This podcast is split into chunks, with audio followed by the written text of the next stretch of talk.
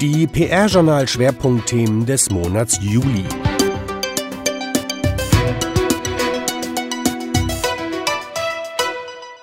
Der Juli-Podcast des PR-Journals ist da. Dieses Mal bieten wir unseren Hörerinnen und Hörern ein Themenspecial über Compliance und Kommunikation. PR-Journal-Chefredakteur Thomas Dillmann hat dazu mit Hartwin Mörle gesprochen, der seit vielen Jahren Unternehmen, Institutionen und Einzelpersonen im Bereich der Risiko- und Krisen- und Compliance-Kommunikation berät.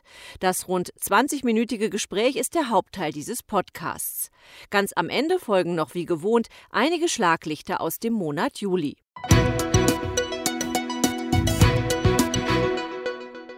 Compliance ist in aller Munde. Unternehmen und Organisationen sind guten Willens, Gesetze und Branchenkodizes einzuhalten.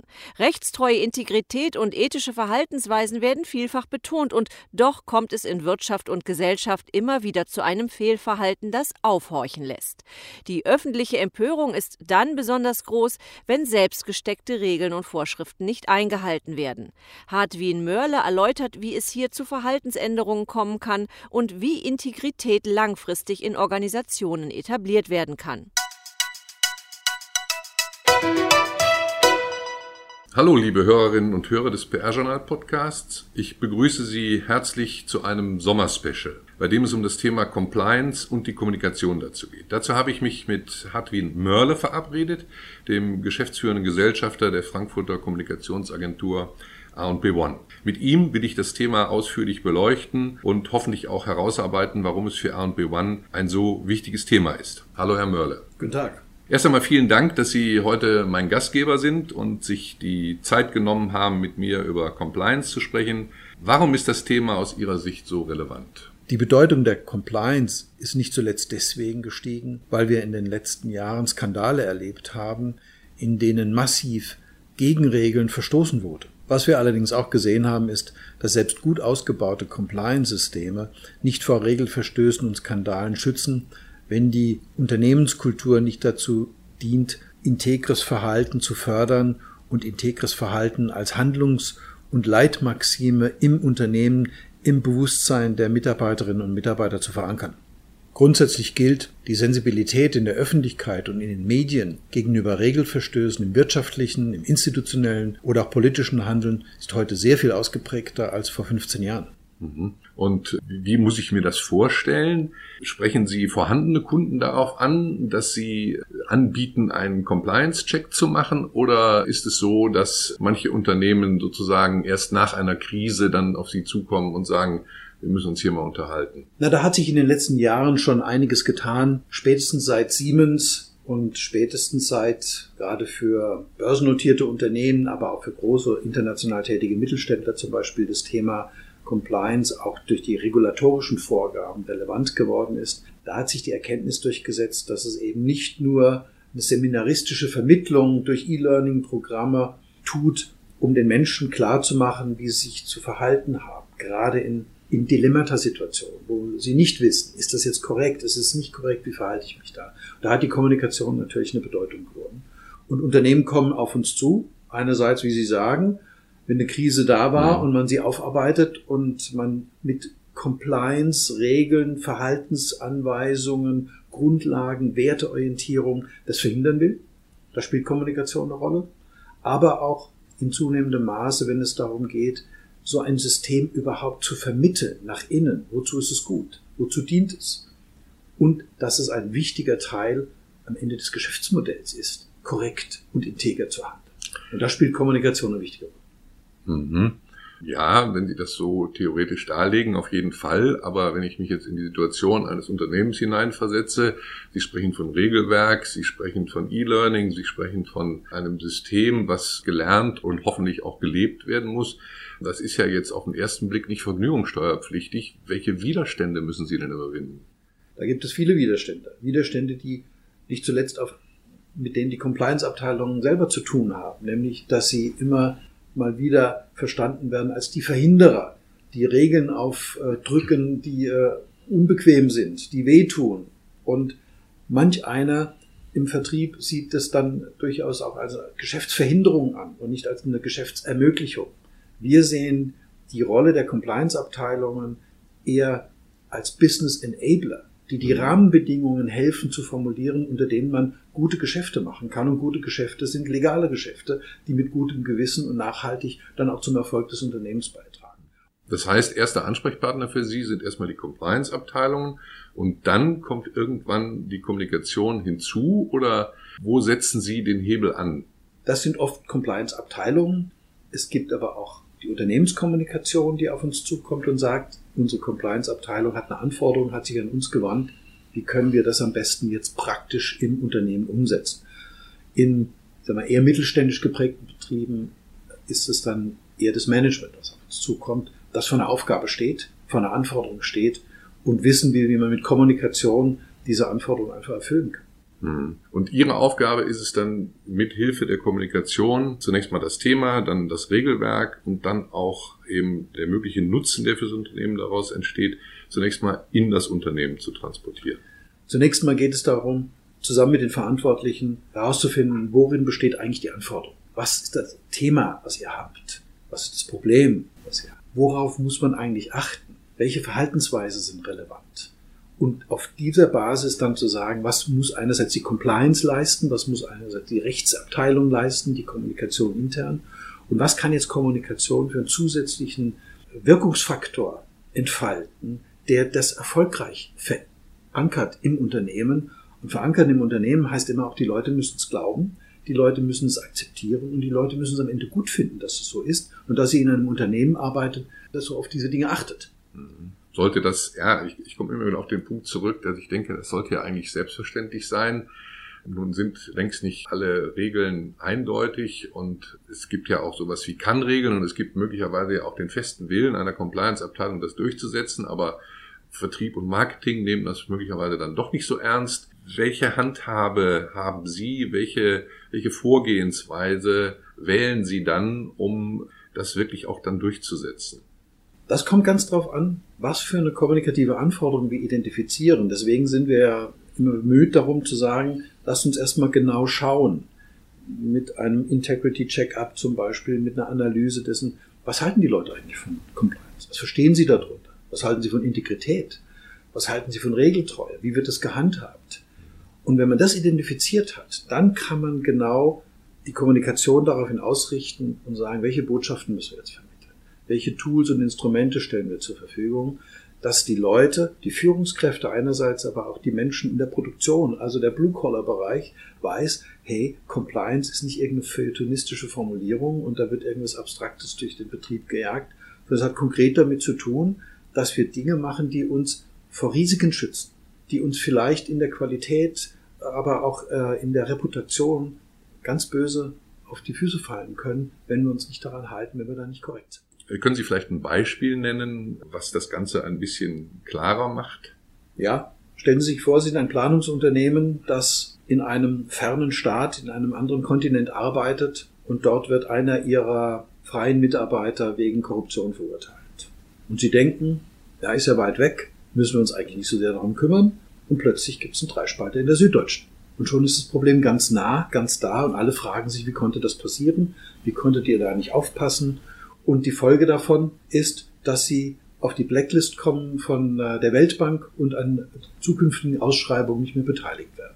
Das war übrigens der erste Compliance-Fall, den wir als solchen vor vielen, vielen Jahren beraten haben, noch lange vor Siemens. Mhm. Und schon hat man ein richtiges Problem. Und nicht nur ein reputatives, sondern auch ein echt ökonomisches Problem. Und die ganzen Skandale der letzten Jahre haben ja gezeigt, dass einerseits die Schäden, die verursacht werden, durch nicht kompliantes Verhalten, durch nicht regeltreues Verhalten, ja am Ende fast immer das, den Vorteil zunichte gemacht haben, den sich die Handelnden davon versprochen haben.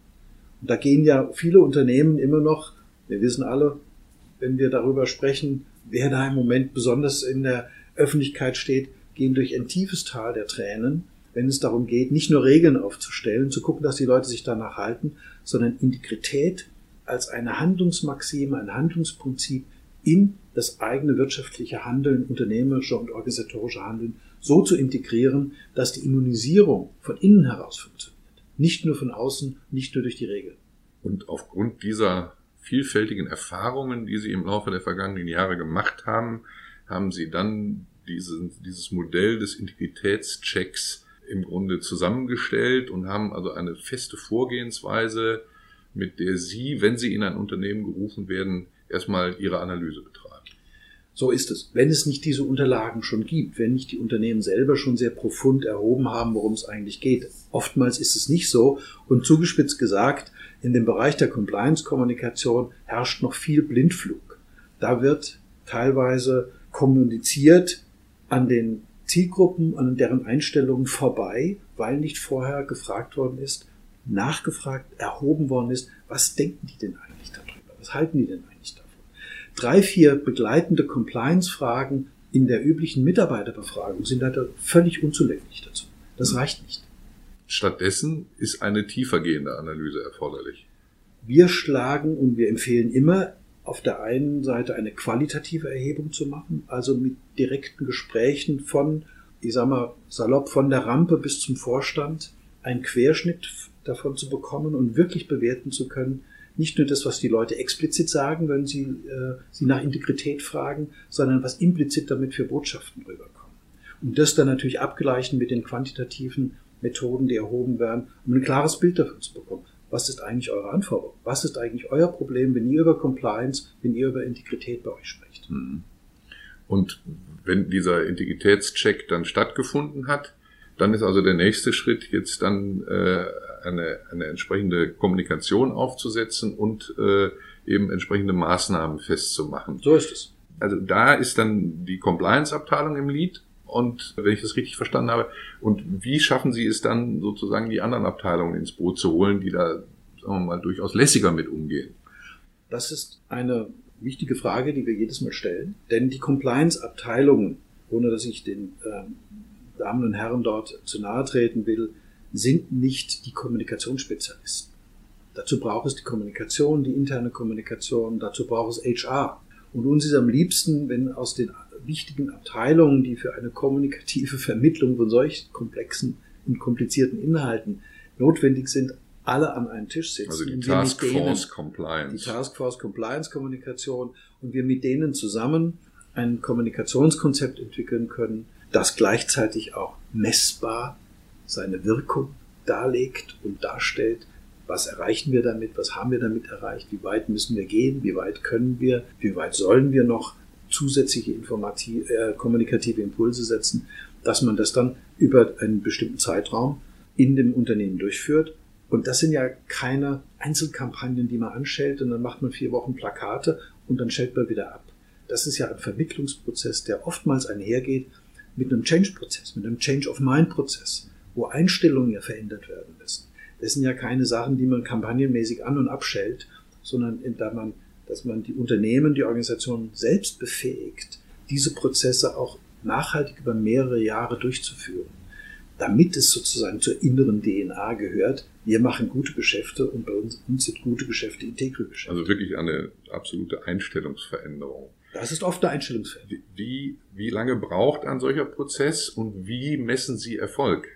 Zum Beispiel, wenn wir zuvor, bevor wir loslegen, einen solchen Integrity Check machen, und darin die Kriterien sehen, die wir für die Kommunikation für relevant halten, bevor wir überhaupt dann darüber nachdenken, welche Instrumente oder welche Strategie man einsetzt.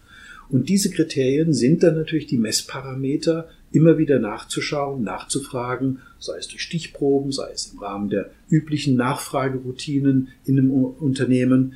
Wie kommt es an? Wie wird es verarbeitet? Was nehmen die Leute mit? Was lassen sie aber auch liegen? Und wo sagen sie vielleicht, ist mir egal?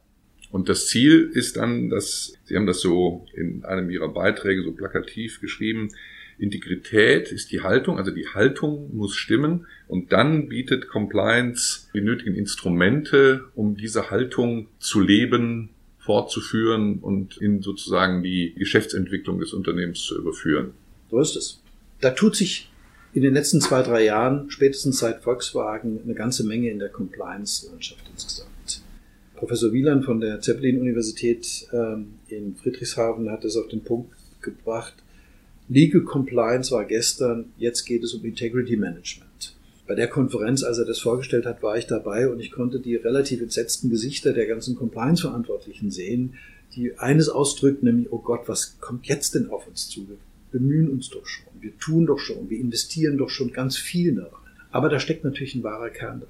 Und wenn es um Integrität geht, als Haltung, dann ist es eine Voraussetzung dafür, dass Regeln erfolgreich umgesetzt werden können. Aber wenn wir über Integrität sprechen, haben wir natürlich ein ganz anderes Kommunikationsthema, als wenn wir sagen, nur in Anführungszeichen, es geht um die Vermittlung von Regeln, damit alle wissen, was sie tun dürfen und alle wissen, was sie nicht tun dürfen. Das ist eine andere Baustelle. Die ist größer. Und die erfordert sehr viel mehr, auch an, nicht nur, aber auch an kommunikativen Geschick von allen Beteiligten, als wenn es nur darum geht, mit einer Plakatkampagne das neue ähm, Whistleblower-System zu kommunizieren. Ja, das ist ja alles sehr weitreichend, das ragt ja weit ins Unternehmen hinein. Dann müssen Sie sich als Agentur ja auch entsprechend aufstellen mit der entsprechenden Expertise. Welche Mitarbeiter sind das? Welche Qualifikationen bringen die mit, um zunächst mal dieser, dieser Beratungsleistung gerecht werden zu können? Da spielt natürlich Erfahrung eine ganz große Rolle bei all den Beraterinnen und Beratern, die wir in solche Mandate mit einbeziehen. Grundlage ist natürlich ein, ein tiefes Verständnis für die Organisation, für deren Zweck, das Verständnis für die Kultur der Organisation, für ihre Abläufe, für die Rollen auch der handelnden Managerinnen und Manager und natürlich auch groß analytisches Vermögen herauszufinden, welche kommunikativen Hebel braucht es denn, um Regeln zu vermitteln, um integres Handeln konkret und praktisch nachvollziehbar zu machen, damit es eben nicht nur abstrakt und feuilletonistisch bleibt, sondern wirklich Nutzen stiftet. Und das ist das, woran wir auch gemessen werden und wofür wir auch bezahlt werden. Ja. Damit es ein Nutzen stiftet. Aber eine Schablone reicht da ja nicht, weil Sie sich ja in jedem Fall individuell neu einarbeiten müssen. In jedes Unternehmen müssen Sie sich neu reindenken. Gleichzeitig, das stimmt, Gleichzeitig gibt es aber immer wiederkehrende Anforderungen, immer wiederkehrende sagen wir, Routinen, sowohl im positiven als auch im negativen, mit denen man arbeiten kann und mit denen man arbeiten muss. Und es ist ähnlich wie bei der Krisenprävention. Wenn Sie so ein System aufbauen, müssen Sie ein komplettes Verständnis für die Organisation haben, für Ihre kommunikativen Anforderungen, nach außen, nach innen.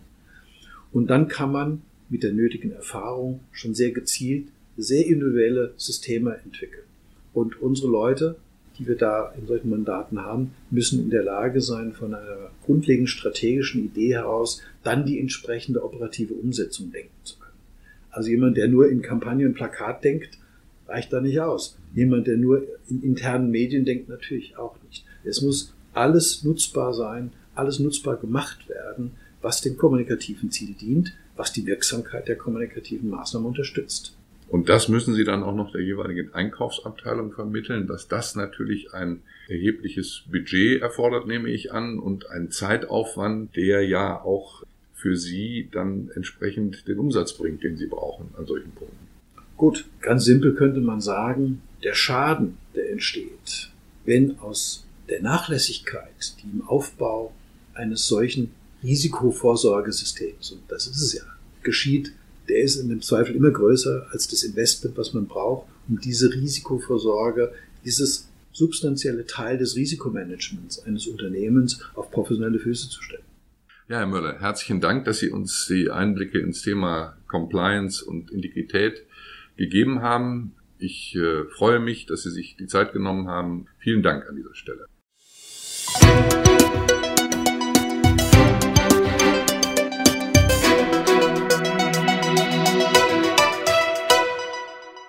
Und was war sonst noch los im Juli? Einige Schlaglichter. Deutscher Rat für PR sieht kein Fehlverhalten bei Monsanto-Listen. Der Deutsche Rat für Public Relations hat seine Prüfung des Monsanto-Falles abgeschlossen und die Einstellung des Verfahrens beschlossen. Damit verzichtet der Rat explizit auf eine Rüge oder Mahnung bezüglich der in Deutschland geführten Monsanto-Stakeholder-Listen. Diese Art des Kontakt- und Stakeholder-Managements wurde öffentlich in Frage gestellt, obwohl es sich um eine vollkommen marktübliche PR-Dienstleistung handelt. Journalisten bleiben wichtigste Influencer für PR-Profis. Journalisten sind für die Arbeit von deutschen PR-Profis immer noch mit großem Abstand die wichtigsten Influencer. Instagrammer und YouTuber haben für Pressestellen und PR-Agenturen eine weitaus geringere Relevanz. Das ist eines der zentralen Ergebnisse des News Aktuell Trend Reports 2019 mit dem Titel Journalisten, PR-Profis und Influencer Dreiklang oder Dreikampf. Berufseinstieg Agentur plus für Individualität minus in Sachen Vermarktung. Die Erkenntnisse der heutigen Diskussion überraschen mich wirklich, resümiert Jonas Luca König, Vorstandsmitglied von Komuguntia e.V. Das Traineeship besitzt mehr Freiraum für Individualität und Flexibilität, als es viele der Teilnehmer zuvor gedacht hätten. Mit diesem Fazit endete ein Bericht der Studierendeninitiative Komuguntia e.V. über den Besuch der GPRA in Mainz. Die Diskussion mit den Studierenden beim Besuch von GPRA und PR-Journal am 9. Juli führte zu einem Umdenken. Kritisiert wurde allerdings, dass die Vermarktung des Traineeships die individuellen Möglichkeiten noch nicht widerspiegele.